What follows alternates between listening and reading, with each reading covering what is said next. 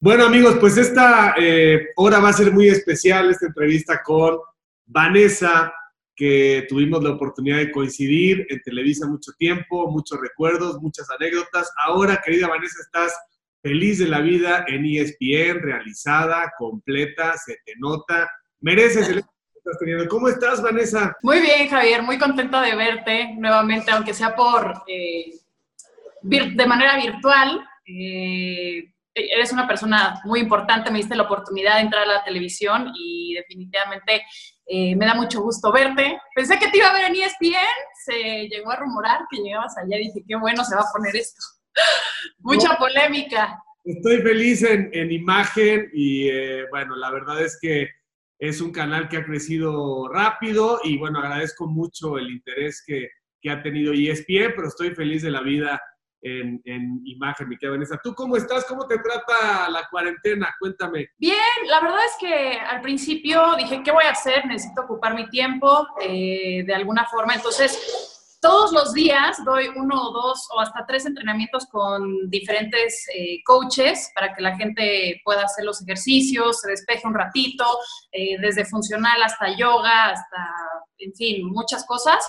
Y bueno, dos veces a la semana, hasta tres veces, eh, hacemos el programa de Sports Center eh, pues en casa. Entonces, pues sí, estoy ocupada. Me metí a un curso de nutrición, a una certificación. Entonces, eh, tengo full, full time job. Oye, ¿y qué es lo que se supone que tenemos que aprender, Vanessa, después de esto que nos está pasando? yo no tengo mucha confianza en que la gente vaya a cambiar en general creo que vamos a volver a lo mismo, pero se supone que esto nos tendría que transformar. ¿Tú qué has pensado que no estabas haciendo bien o que ahora cuando ya nos digan supuestamente pueden salir porque parece que el virus llegó para quedarse un buen rato, ¿qué es lo que más vas a tratar de ser ahora y de no hacer en relación a lo que hacías? Eh, bueno, sí, definitivamente llegó para cambiarnos y hasta que no haya una vacuna, considero que... Eh, va a haber mucho miedo en la calle, va a haber mucha precaución. Eh, yo creo que vamos a ir al trabajo y de regreso a nuestras casas. Creo que la, parte social va a estar un poquito afectada, el salir a restaurantes, el salir de compras, el viajar, eh, va a haber mucho miedo. Pero yo creo que mm, mantenerte con cautela, cuidándote y cuidar a los demás, ¿no? Porque pues, traes tu tapabocas y te estás cuidando tú, pero estás cuidando que no contagies a otra persona para que pues para que no haya un efecto que no queremos que, eh, propiciar en, alguien más. Así que em, nada, em, hasta que no haya vacuna considero que va a haber miedo. Eh, tenemos que conducirnos con mucha precaución y, y, hacer lo que tenemos que hacer sin ser inconscientes de contagiarnos a nosotros y a los otros. Estás bien, Vanessa, en la vida, estás tranquila, estás serena. estoy, estoy muy contenta, sí, estoy realizada en todos los aspectos de mi vida, sí. Bueno, vamos a contarle un poquito a la gente tu historia. Eh, tu llegada a la televisión, ¿cómo se da? ¿Cuándo sabes que tienes esa inquietud? Porque además la gente debe saber que pues, eres una chava súper preparada, con eh, un nivel intelectual muy avanzado, con carrera, etcétera. La televisión era como tu pasión, pero ¿cuándo te das cuenta que quiere ser conductora de televisión? Estuve en Nuestra Belleza, saliendo de Nuestra Belleza. Eh, me invitaron a estar en, programas de espectáculos. No me fascinaba la idea. El deporte, bueno, siempre me lo inculcaron mis papás desde muy chiquita. Mi papá fue futbolista, mi mamá fue bailarina, mis hermanos, uno jugó en Cóndores, este, en amateur, en, fútbol americano, otro jugó tenis en, en, la selección del TEC. Entonces, como que el deporte siempre fue parte de mi vida, siempre me apasionó verlo y jugarlo. Y pues decidí escribirte un mail y decirte quién era yo, eh, mi preparación hasta el momento. Y me hiciste una entrevista, este, me hiciste un casting. Eh, después fui a cubrir los toros, que fue la peor parte porque eh, no soy muy aficionada a los toros, pero bueno, creo que hice un buen trabajo. Y después, este, recuerdo que me diste mi primera oportunidad dando las alineaciones en la euro como tenía buena pronunciación eh, de los idiomas, me dijiste, pues vas a pronunciar este, las alineaciones en la euro. Y ya después, poco a poco, eh, me diste oportunidad de cubrir a la selección, eh, de ir a China, a Beijing en 2008. Y así me empecé a foguear y a conocer y a cubrir eventos que jamás imaginé, personas que eran mis ídolos y tuve la oportunidad de conocerlos, de entrevistarlos. Así fue. Bueno, me llegó ese mail y luego te vi y platicamos y dije, esta chava tiene potencial. Algo de lo que creo que más o menos me salió bien. muchas cosas te equivocas, muchas cosas no las haces bien. Era un gran equipo, además, el apoyo de Televisa. Sí. que tengo como ese ojo y obviamente sabía perfectamente que no solamente era el tema de la belleza, sino que te las ibas a ingeniar para encontrar tu propio personaje. Y creo que, creo que se dio más allá de eh, siempre dificultades y de pronto eh, encontrar la manera y que fuera lo mejor, en fin. ¿Cuántos idiomas hablas y cuántas carreras tienes? Tengo una carrera, estudié Relaciones Internacionales. Este, hablo ahora ya cuatro idiomas, uno ya se me olvidó por completo, el griego, pero inglés, eh, francés, alemán y español, sí. El francés ya me estoy medio defendiendo porque ya también no lo practico, pero sí, eh, ha sido una gran pues buena plataforma tener mi carrera eh, de respaldo. No la, cuando te fui a ver y cuando empecé en Televisa Deportes no estaba terminada, seguía yo estudiando. Y recuerdo, por ejemplo, que en China, pues tuve que faltar dos meses a la universidad. Entonces, eh, no, no fui la mejor estudiante de terminar mi carrera en cuatro años como se debe de hacer. Me tardé un poquito más porque empecé a trabajar, porque las exigencias pues también eran bastantes. Eh, cubríamos eventos, nos íbamos de viaje, este, trabajamos de, de, sol a sol en las coberturas. Entonces eh, me costó un poquito de trabajo terminar, pero bueno, finalmente pude graduarme de licenciatura en Relaciones Internacionales. Oye, Vanessa, y cuando le dijiste a tu gente, cuando le dijiste a tus papás que querías ir a nuestra belleza, no dijeron, ¿qué onda? O sea, no, no, no rompiste un poco con lo que estaba acostumbrado en tu familia. Sí, la verdad es que nadie de mi familia está en televisión, ni en el mundo del espectáculo, ni nada. Mi mamá estaba feliz porque ella siempre quiso estar en nuestra belleza. Mi papá me quitó el habla por dos años y mis abuelos por parte de mi papá. Pero bueno, después lo entendieron y empezaron a ver que, pues que sí me gustaba, que sí me apasionaba, este, y que sí podía, ¿no? Y que sí le sabía y, ya me, me volvieron a hablar. Oye, y eso de los concursos de belleza, eh, quizá también hay muchos mitos, como cuando se habla de la televisión, ¿no? Eh, pero que hay demasiada presión, que la someten pues a dietas muy fuertes, que hay un trato de mucha tensión y que, vaya, que hay una exigencia personal que lleva al límite a las chavas. ¿Cómo te fue a ti? Sí, sí hay una exigencia bastante grande. Pues finalmente em, tienes que mostrarte perfecta todo el tiempo. Yo me acuerdo que llegué y no tenía ni idea, llegué de cara lavada y todas las niñas pues representando a sus estados con tres pestañas, súper con extensiones, súper maquilladas, este, súper arregladas. Y decía yo, es que, ¿qué es esto? Esto no tiene nada que ver conmigo, porque pues, yo era una chava que pues, estaba en pants todo el día y que iba a la universidad de cara lavada y no me importaba. Pero bueno, empiezas a ver poco a poco y adentrarte en un mundo que... Em, en el que la belleza, en el que estar bien físicamente y verte perfecto es muy importante. Entonces, sí, sí, sí, eh, el equipo de Lupita Jones, pues sí nos exigía hacer una dieta bastante estricta, este, eh, cuidarnos, eh, desmaquillarnos, este, hacer mucho ejercicio, cosas que, que, me gustaban, pero sí la parte de estar siempre arreglada, sí era como, me causaba conflicto. Pero bueno, una vez que entras a este mundo, pues pues eso es también, ¿no? O sea, tienes que, mostrar siempre estar perfecta eh, física y, pues, mentalmente, ¿no? Oye, ¿y qué, en qué lugar quedaste? Fui finalista, eh, bueno, gané el, Distrito Federal, que en ese momento era Distrito Federal, y después pasé a las finalistas precisamente por el deporte, porque había eh, cosas que te daban pase directo. Era la parte deportiva, la parte de intelectual, tener buenas calificaciones y esto, la parte de, em, me parece, actuación y cantar y, esto, y otras tres que no me acuerdo, pero bueno, la parte de, los deportes la, le gané a todas. Y, cuando sales de ahí, de pronto ocurre que normalmente buscan la actuación o la conducción, pero no los temas deportivos. Ya me explicaste por qué seleccionaste esa parte. Y em, ¿Crees que, ¿Crees que realizaste y sigues realizando eh, exactamente lo que soñaste? Sí, la verdad, em, siempre quise tener un noticiero y ganarte la credibilidad es bien complicado. Y sobre todo como mujer en un país eh, como, él, como, es, como es México, machista, que pues tal vez eh, dices un comentario mal y luego, luego te crucifican y luego, luego este, eres una tonta y no sabes de deportes. Tienes que estar muy bien informado. La verdad es que ahorita eh, todas las noches, bueno, tenía un noticiero Sports Center eh, antes de la cuarentena. Y, y sí, la, la, parte de la preparación es muy importante, ganarte la credibilidad, estar este, perfectamente bien informado de lo que está pasando.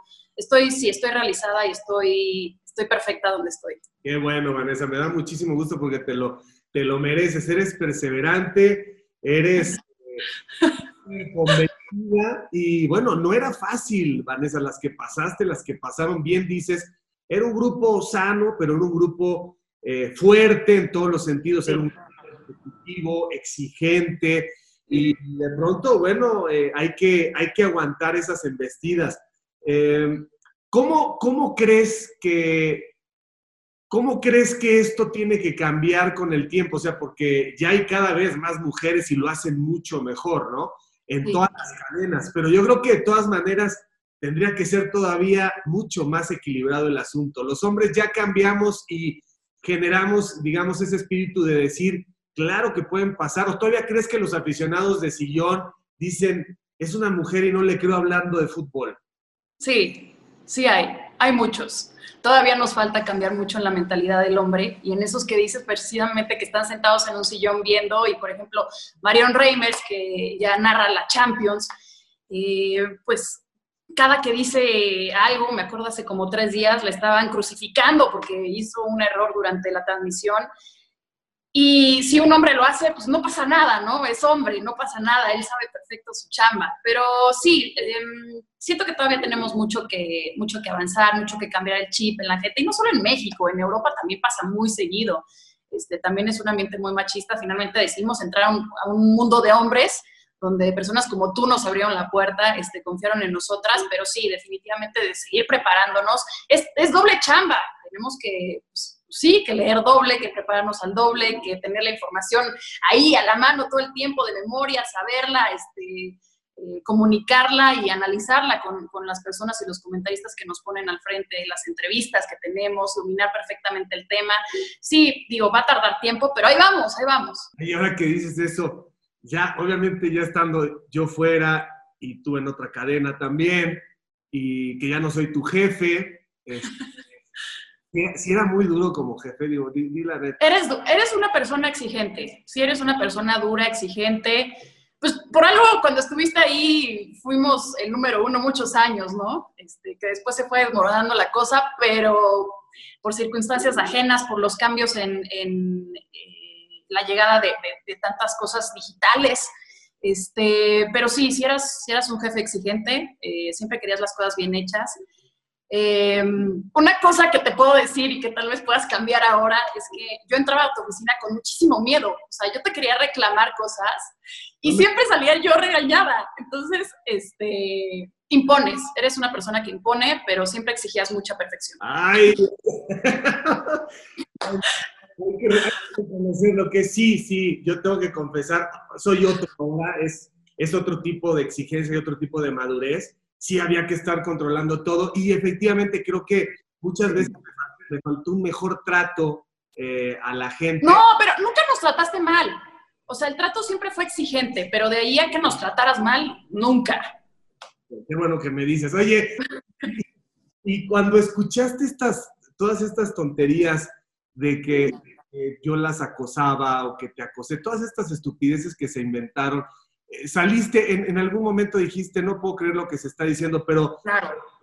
no, no, por lo mismo de, de, que es un medio machista, yo a mí, por supuesto, dije, qué poca que me estén inventando eso, porque pues, tú sabrás que no sé en cuántos años, pero ni una mirada lasciva, ni un comportamiento en ningún sentido eh, contigo y con ningún, entonces...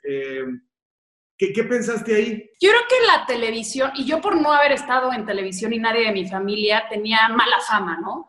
O sea, de que pues actrices llegaban y tenían sus que veres y los productores y tú aquí, pero la verdad en Televisa Deporte siempre hubo muchísimo respeto. Sí, sí cuando salían esas cosas decía yo, qué ridículo, o sea, no saben realmente el trabajo que había detrás de, todo lo que estábamos presentando ante la televisión, ante los televidentes. Siempre me trataste con mucho respeto, me ponía minifaldas y nunca me viste las piernas, o por lo menos nunca caché tus ojos ahí. La verdad es que em, nunca, o sea, se me hace ridículo, eh, me dio mucha tristeza. Eh, y, más no poderme defender, ¿no? Porque por más que dices no es cierto, como que la gente ya se queda con la imagen de que, ¿cómo no? Pero si lo dijo una revista, ¿qué? X.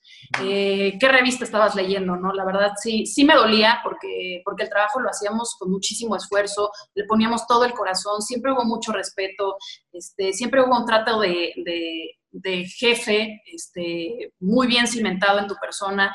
Eh, no hay ninguna queja de mi parte, siempre me trataste bien, fuiste exigente, lo he dicho y cada que me preguntan sí lo digo y no tengo por qué mentir y tú lo sabes, pero de ahí a que hubiera algún tipo de acoso jamás, jamás, jamás, jamás. Y sí se me hacía ridículo porque pues, tú eras un señor, estabas casado, tenías tus hijos, pues, yo era una chavita, entonces como que nada que ver, o sea, por ahí no fue la cosa. ¿Cuántos y cuántos viajes te llevan? Es una vez en esa avioneta que nos subimos, no me acuerdo, era con Eto, con Cuauhtémoc, ya ni me acuerdo, que además eh, maquillabas, o sea, te ponías el overol y decías, a ver, ¿quién necesita polvo? Es que eran unas fritas, como bien dices, al final el trabajo salió y salió muy bien durante muchos años, gracias a un gran grupo, o sea, realmente el apoyo de Televisa y el talento de todos ustedes, esto no hubiera funcionado, o sea, se coincidieron muchísimas cosas. Tú con Marisol, el propio Beto Lati, el, llegaba a ser la tecnología, los comentaristas, en fin, todos los recursos de Televisa, todos los comentaristas, Toño, los invitados, Burak, en fin, fue, fue una época increíble. Em, ¿Cómo reaccionas tú ante las redes sociales? O sea, ¿te afecta lo que te dicen? ¿No te importa? has cambiado? Porque es, un, es una jungla. Sí, pues estás este, expuesto, ¿no? A que, a que se metan eh, contigo, con tu persona, con tu vida privada.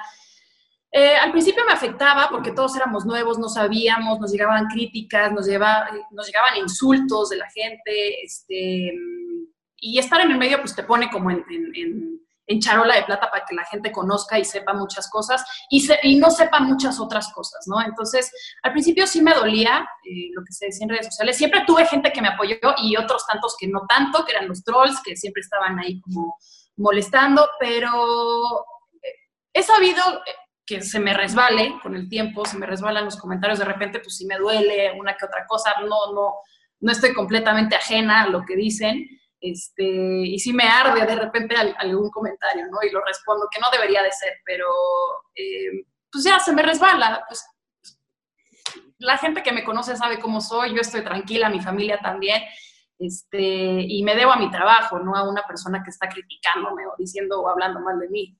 Sí, bueno, no, no somos de madera, efectivamente, y obviamente te duele porque, pues, dices, ¿por qué se dice esto? Yo siempre he creído que si la gente dice, eres malísimo, está bien, ¿no? Si la gente dice eres malísimo, está bien, o me caes gordísimo, está bien. El tema es cuando ya empiezan a meterse cosas con cosas que, son personales, que tienen que ver con tu familia, con tus sentimientos, etcétera, ¿no? Calumnias, difamación, en fin, pero, pero creo que es parte del precio a veces que hay que pagar y, y yo te felicito porque cada vez estás más asentada. Cuéntame tu llegada a ESPN, o sea, bueno, la salida de Televisa se dio en diferentes momentos, yo me acuerdo tu mensaje de agradecimiento cuando yo, cuando yo salí, después se va viendo una, una serie de personas, ¿cómo fue tu salida y cómo fue tu llegada a ESPN? Que yo creo que además es, era lo que estabas buscando, porque acá quizá no se generaron los espacios como para que pudieras estar en, un tema ya pleno de conducción. Fue triste ver cómo se fue derrumbando poco a poco eh, un lugar de trabajo y de compañeros eh, que fueron saliendo. Em, y, todo ese, equipo estrella que éramos y, con el que hicimos magia en la televisión eh, contigo y con Ricardo Pérez este, pues, pues, se fue cayendo a cachitos, ¿no? Y, y tratábamos de buscar una respuesta a por qué estaban pasando las cosas hasta ahorita, bueno, creo que ya poco a poco hemos, hemos ido viendo por dónde venía la cosa. Este, pero sí fue, fue shock, fue un shock, porque aparte, digo, tú fuiste el, el, primero de esa, de esa manada que se fue, pero acompañado de ti, Beto Lati y yo fuimos los siguientes, ¿no? Y, este, y sí fue así como, pues no entendíamos, no, no sabíamos qué estaba pasando, qué estábamos haciendo mal. Este, y mi salida fue como un, cambio de, como un futbolista, como un cambio de equipo literal. Este, yo, eh, la verdad, ya no quería estar ahí eh, haciendo, eh, hablando de toros, por ejemplo, quería eh, diversificarme en otras cosas. ya no estabas tú, ya no se me dio la oportunidad. Y creo que en ese momento dije, cumplí, ya, di, ya es un ciclo que tengo que cerrar, que ya no voy a crecer más, que quiero crecer. Y, este, y decidimos, bueno, fue un conjunto, eh, ellos me dijeron, eh, te queremos poner en, otro programa, a mí no me encantaba la idea, yo quería seguir en deportes.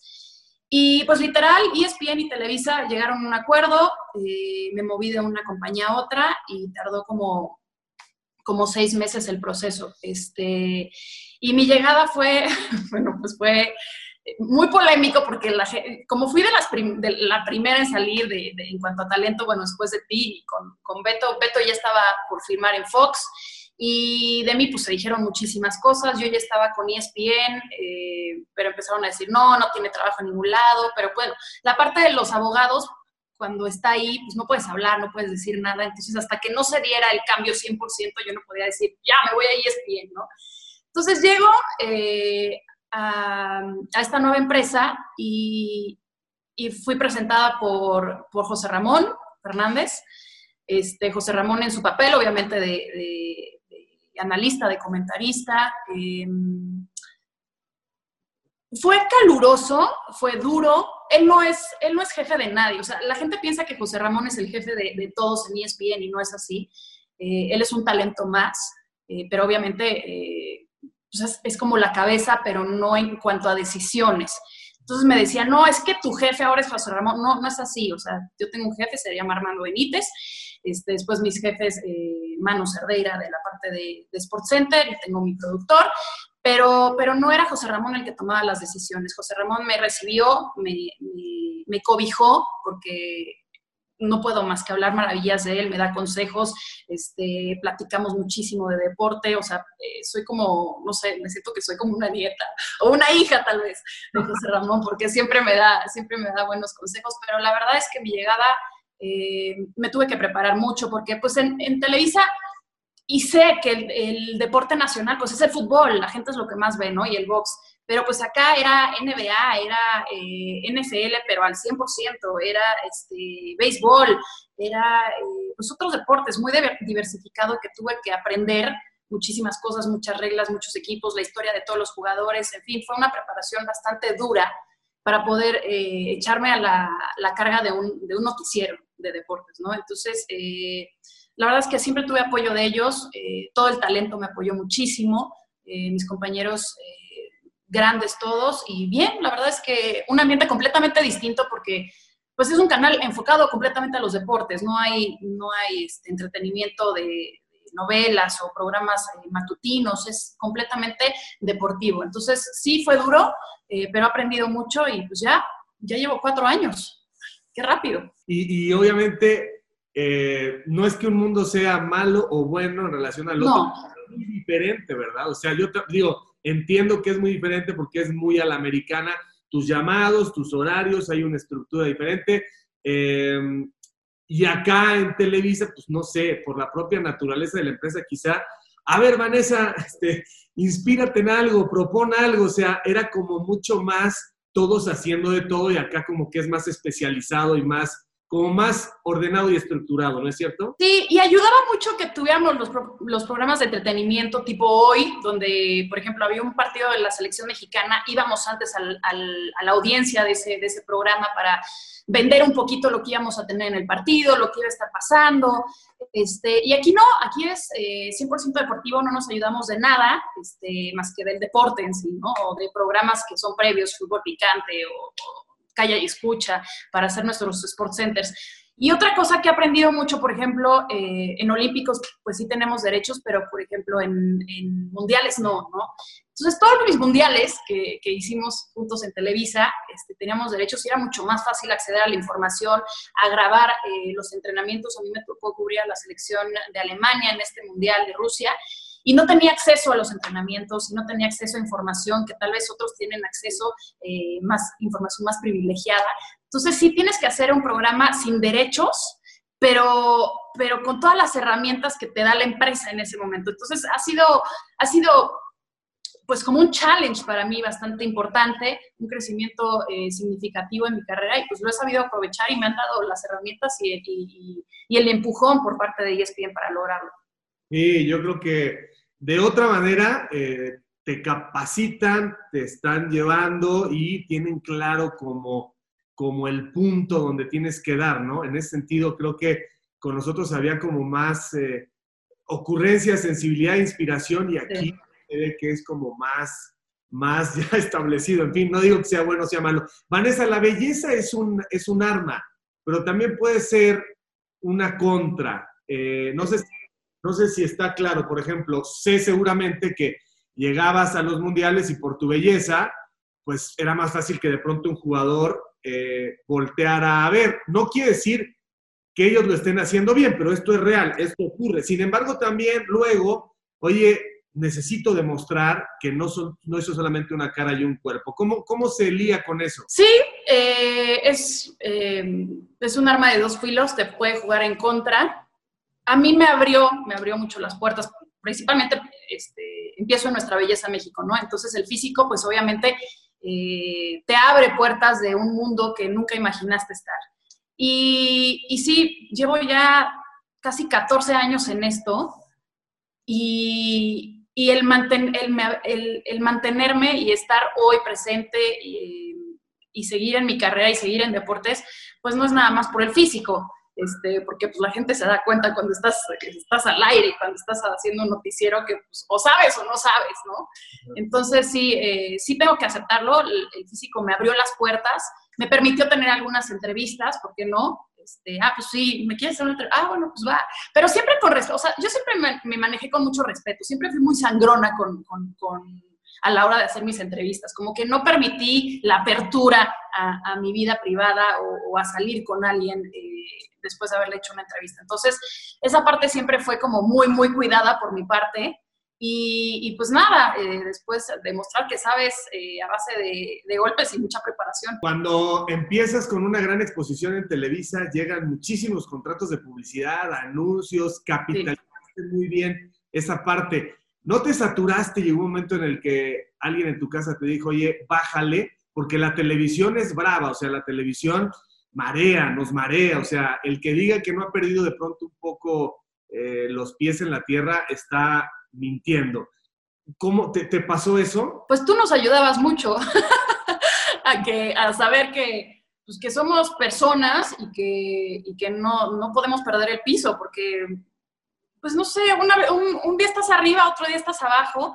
Sí, hubo, hubo muchísimos contratos, hice muchísima publicidad, este, hubo campañas muy, muy importantes con marcas internacionales, este, muy reconocidas, pero no sé, como que tenía tu parte que tú nos, como que nos ubicabas y nos decías, a ver, aquí eres uno más, no eres una estrellita.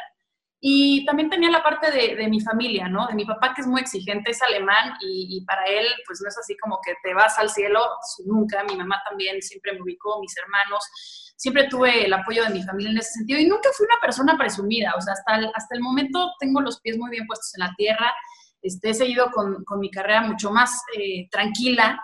Eh, las coberturas son menores. Este, las campañas, sí tengo bastantes campañas ahorita al aire, pero bueno, son como mucho más seleccionadas, ya no me vuelvo loca por, por hacer todo, ¿no? Este, como que ya es cosas que me gustan, este, y vas, vas evolucionando conforme va pasando el tiempo, de tu carrera, lo que quieres, de, tu vida profesional y también personal, ¿no? Que no puedes estar, este, trabaje y trabaje y trabaje, campaña, campaña, campaña, viaje, viaje, viaje, o sea, siempre tiene que haber como espacio para absolutamente todo y, lo, he, lo, he, ido aprendiendo. Pero perder el piso, no sé, fui, fui sangrona en algún momento. No, para nada, yo creo, que, yo creo que eras Vanessa, o sea, yo sí puedo decir que fuiste una persona que eh, iba protegiéndose, ¿no? O sea, así daba eh, el máximo de tu capacidad, una profesional en toda la extensión de la palabra, pero sí creo que, yo creo que decías, eh, si aquí ya hay mucho desgaste, tengo que cuidar muy bien eh, cómo soy, con quién hablo, qué digo, etcétera, y creo que, creo que fue una buena manera de, pasar porque eso hacía que, forzosamente se generara un respeto hacia la profesional y hacia la persona. Cuéntame, ¿cuál fue tu mejor evento y cuál fue tu peor evento y por qué? ¿Cuál recuerdas con mucha ilusión y mucha alegría porque te fue bien, porque estabas en un buen momento? ¿Y cuál en donde el ogro que está aquí enfrente te dijo, estuvo mal esa chamba? No me acuerdo porque normalmente lo hacías bien. ¿Sabes qué? Eh, a veces las coberturas, eh, por ejemplo, mi Copa, la Copa América que hicimos en Chile fue mi peor cobertura. O sea, estaba mal con tantos viajes, y, la gente tal vez no lo entiende, pero cuando trabajas en la televisión estás de 7 de la mañana a 7 de la mañana del otro día trabajando, editando, este, haciendo las voces en off, haciendo los enlaces, este, tienes que estar perfecto, perfectamente bien maquillado, este, peinado. Entonces la gente a veces no lo entiende. Y, si era chamba bien, bien pesada. Por ejemplo, me ligué, me ligaste de, de Copa América, de Copa América Copa Oro. Te juro que la Copa América fue bien, bien difícil.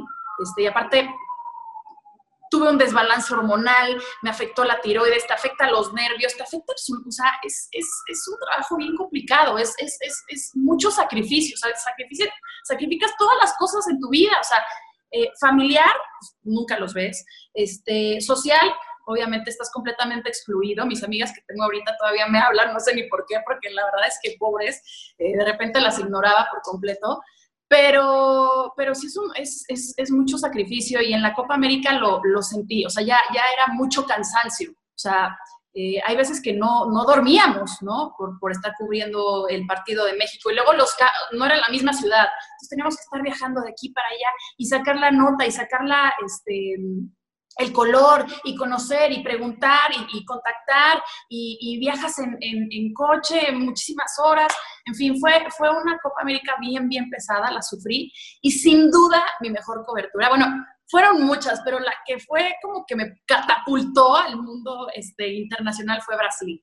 Brasil, el mundial, lo disfruté muchísimo, fue mucho trabajo también, eh, pero fue una exposición que nunca entendí cómo llegué a estar en, en, los medios de todo el mundo. La verdad te lo agradezco muchísimo, se lo agradezco a Televisa, a Ricardo Pérez Toifer, pero wow, fue una gran cobertura, me encantó, me encantó lo que hicieron eh, con mi persona, con mi trabajo, con, con, la exposición que me dieron. No puedo estar más que agradecida con Televisa y con todos ustedes. No, mi Vane, al revés, o sea, tú nos hacías lucir, o sea, en realidad es muy fácil cuando tienes esa luz y esa capacidad y esa belleza, es muy fácil porque de inmediato lo que, lo que es más complicado es, digamos, presumir un, concepto. Y aquí, bueno, pues todo estaba dado. Y yo creo que sí fue un alcance internacional muy padre, ¿no? Entrevistas en diferentes idiomas y ya en Europa te querían llevar a conducir a España. ¿A dónde te querían llevar? Sí, vivir en España. Vivir en España. Este, eh, Sara Carbonero salía eh, de un noticiero, entonces por ahí estaban viendo si podía entrar o no, porque se fue a Portugal.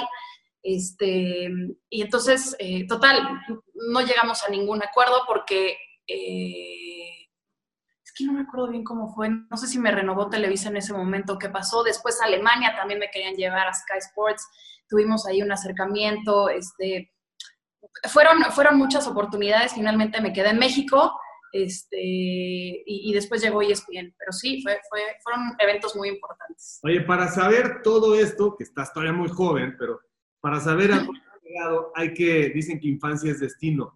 ¿Qué clase de niña eras? ¿Qué clase de, infancia tuviste? ¿Fuiste feliz?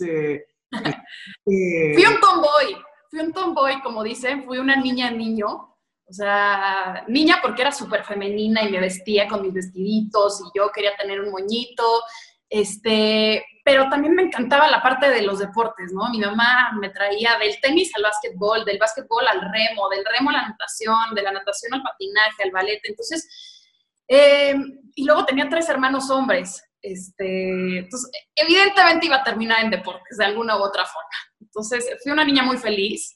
Eh, fíjate que fue muy bueno que mi mamá me, metiera a tantos deportes porque como que no te maleas, ¿no? Como que traes un chip muy diferente que es eh, la vida sana, eh, deportes, te hace competitivo, entonces, este, te aleja de, todas estas partes eh, como de vicios y cosas que pueda haber por ahí. En mi generación, por ejemplo, pues hacían muchas fiestas, las comidas, este, y pues nunca, nunca fui, o sea, siempre estaba en el deporte porque al otro, tenía, al otro día tenía competencia y al otro día tenía este, prueba de alguna cosa. Entonces, mi mamá sí, sí cuidó muchísimo esa parte. Creo que te acuerdas de mi mamá que siempre fue como muy presente cuando yo estaba en Televisa y me acompañaba de repente a algunos viajes. Este, pero fue una mamá muy presente, muy cuidadora de mi persona. Luego me inscribí a una universidad que era sumamente complicada, mis exámenes eran los sábados, entonces tuve una vida eh, de sacrificios en muchos sentidos, eh, tal vez no tener un núcleo de amigos eh, muy grande. Tengo una bolita de amigas muy chiquito, pero muy, somos como muy muéganos. Pero, pero, o sea, la fecha voltea atrás y fui una niña muy feliz. Siempre hice lo que me gustó, con sacrificio, sí, como te lo menciono, pero, pero me encantó mi vida, me encanta, me encanta lo que soy. ¿Matadona eras matadona para la escuela? Era de ocho. Oye, y con los tres hermanos, súper cuidada, ¿no? Me imagino. Sí, sí, eran súper celosos. O sea, me acuerdo que una vez un novio me llevó serenata y salió uno de mis hermanos a, a, pegarle. No, no, no fue. Pero bueno, sí, eran celosos. Eran muy cuidadores también. Era la única niña y la más chica, imagínate. Oye, ¿tus papás viven los dos? Sí, sí. ¿Viven acá en México? Mi papá vive en Alemania y mi mamá en México. Y obviamente ahorita no lo puedes ver, pero eh, supongo, que, supongo que en tu papá encuentras muchas de las eh, rutas que, que, que, te proyectan en la vida. O sea, ¿quién es tu papá? Mi papá se llama Dieter Kuppenkoten. Este, fue futbolista, jugó en el Schalke 04, después eh, una temporada en el Cosmos de Nueva York, se lastimó la rodilla y no pudo seguir jugando y siguió, bueno, eh, con la carrera profesional, estudió ingeniería. Y sí, mi papá siempre fue em, como mi modelo a seguir en ese sentido. Me acuerdo que de chiquita me llevaba, no me tocó verlo jugar profesional, pero de chiquita me llevaba al Estadio Azteca, y ahí íbamos a ver al Cruz Azul, que al final le terminé yendo al Pachuca, pero bueno, siempre íbamos al Estadio Azteca, este, y siempre como que la parte del deporte y del apoyo en ese sentido era muy importante. Los alemanes tienen mucho ese chip de que el deporte tiene que estar y es complemento de, la vida de los, de los niños. Entonces, em, pues no sé, yo creo que por eso, por eso me fui por ese, por ese rumbo y mi mamá como que también em, lo impulsó mucho.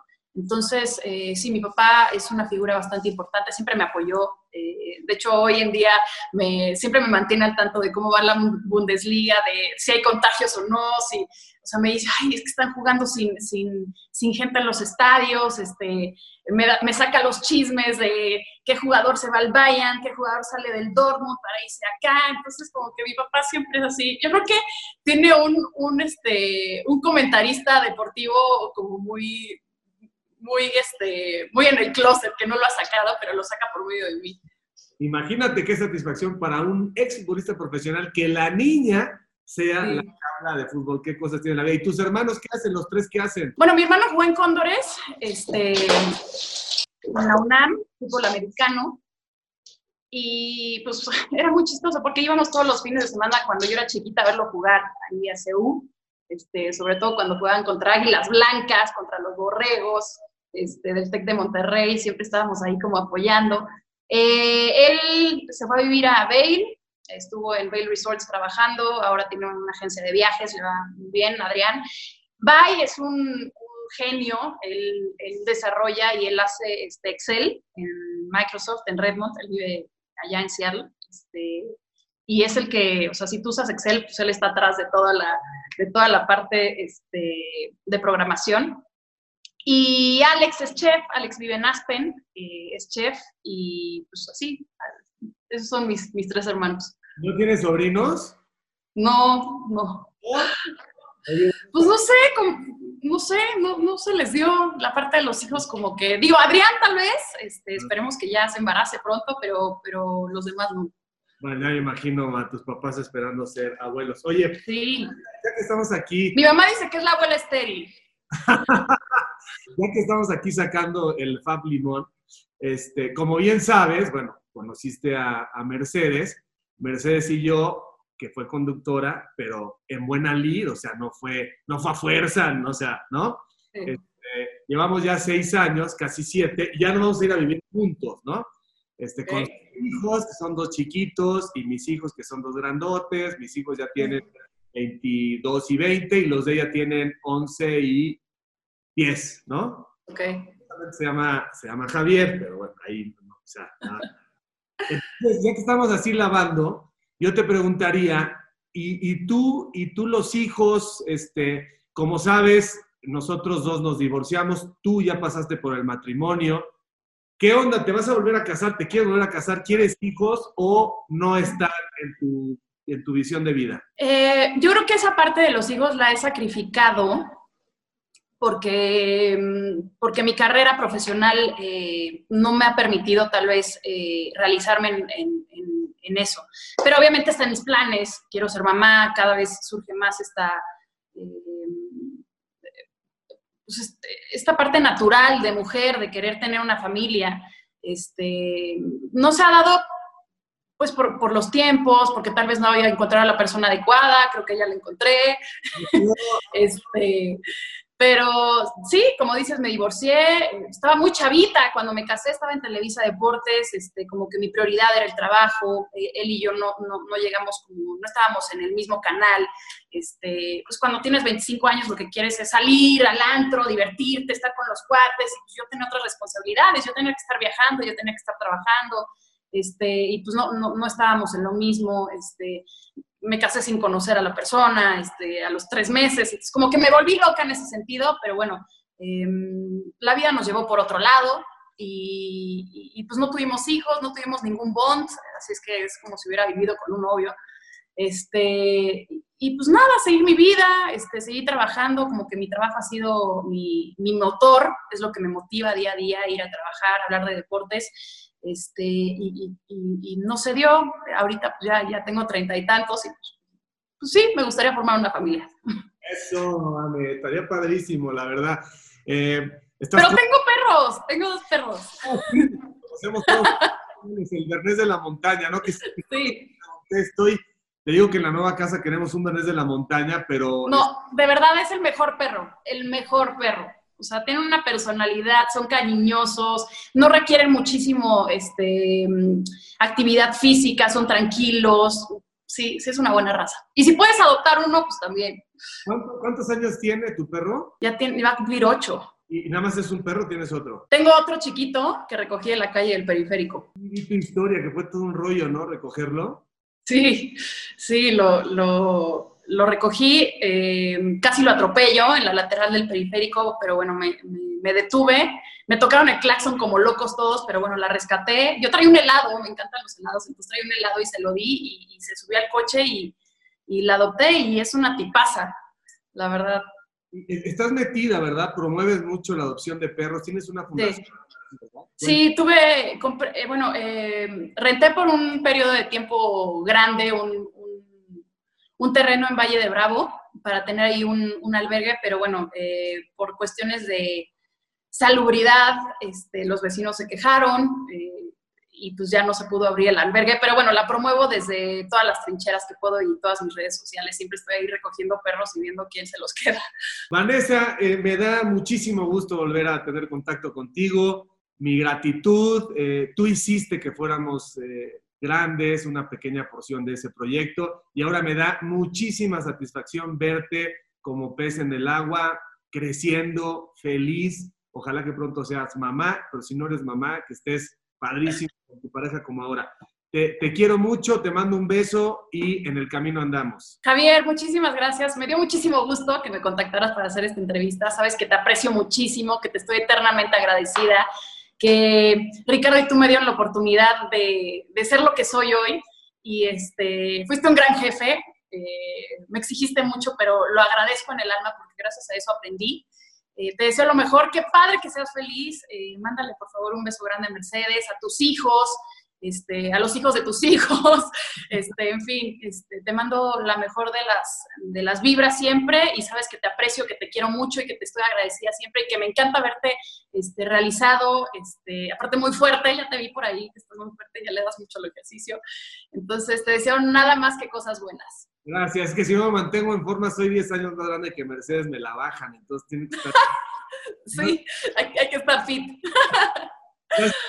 que estés muy bien. Igual, te mando un abrazo. Así que camaradas, por favor, no dejen de seguirme a través de todas mis redes, de suscribirse a mi canal, dale a la campanita, dale like. No te olvides de dejarme tus comentarios, yo mismo estaré respondiendo. Cambio y fuera, camaradas.